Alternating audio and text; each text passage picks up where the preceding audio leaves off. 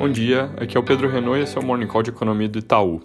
Hoje a gente tem um dia cheio, começando pela China com queda leve, praticamente estabilidade do PMI caixinha de serviços de 54,1 para 54, patamar positivo uma vez que a neutralidade é 50. Além disso, o secretário de Estado americano anunciou novas restrições sobre diplomatas chineses, coisas um pouco pontuais sobre o que eles podem ou não fazer sem autorização prévia, que adicionam mais uma vez alguma tensão para o clima já ruim entre os dois países. Como de costume, China prometeu retaliar.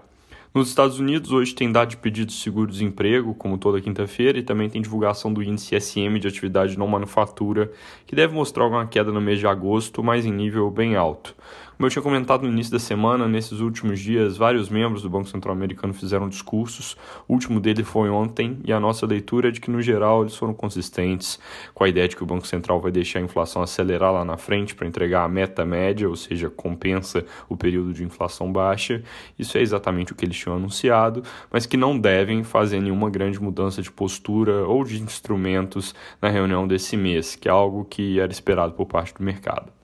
Na Europa, destaque do dia é mais um pacote de estímulos por parte do governo francês em 100 bilhões de euros voltados para investimentos sustentáveis, corte de impostos e medidas de apoio ao mercado de trabalho. Notícia positiva. Também tem dados econômicos por lá, vendas no varejo da região como um todo recuando em 1,3% no mês de julho, pior que o esperado, devolve parte da alta forte de junho, que tinha levado o índice para o patamar praticamente pré-crise. Também teve a leitura final dos PMIs da região, um pouco melhor que a prévia, mas ainda mostrando queda no mês de agosto, puxada pelo setor de serviços, que é algo que é consistente com a história de segunda onda na região, que não tem gerado mortes, mas naturalmente gerou alguma incerteza e teve impacto sobre a atividade. Hoje no Brasil, todo o destaque concentrado na reforma administrativa, que deve ser detalhada às 10 horas da manhã em coletiva de imprensa. Segundo os jornais, ela vai ser faseada, no sentido de que primeiro vai um texto mais geral, que regula os princípios da reforma, e depois entram textos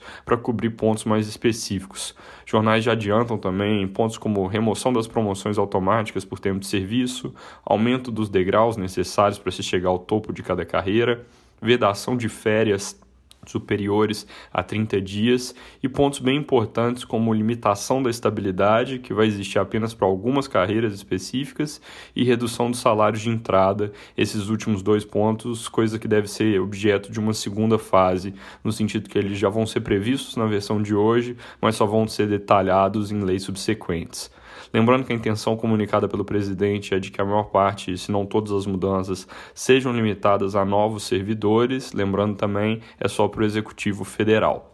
Por ser emenda constitucional, a reforma ela tem que seguir aquele rito de aprovação em dois turnos, com 60% dos votos nas duas casas, mas antes disso tem que passar por comissão especial e ainda antes deveria passar por CCJ, mas essa aqui tem alguma possibilidade de que seja pulada essa primeira etapa. Expectativas dos políticos nos jornais é de que, apesar de ter apoio de lideranças importantes como o Rodrigo Maia, a tramitação deve ser longa, uma vez que tem pontos controversos, o lobby do funcionalismo público é forte e as eleições municipais no fim do ano podem atrapalhar o debate. Só para não deixar de comentar sobre o Corona Voucher, a MP de prorrogação do benefício até dezembro com 300 reais já foi publicada e como as MPs têm validade imediata, mas caducam em 120 dias caso o Congresso não aprove, existe alguma dúvida se o governo vai mesmo tentar fazer essa aprovação ou simplesmente trabalhar para que os congressistas não analisem essa MP antes do fim do ano, dado que o fim do ano chega antes de acabar esse prazo de 120 dias, porque assim eles conseguiriam evitar o risco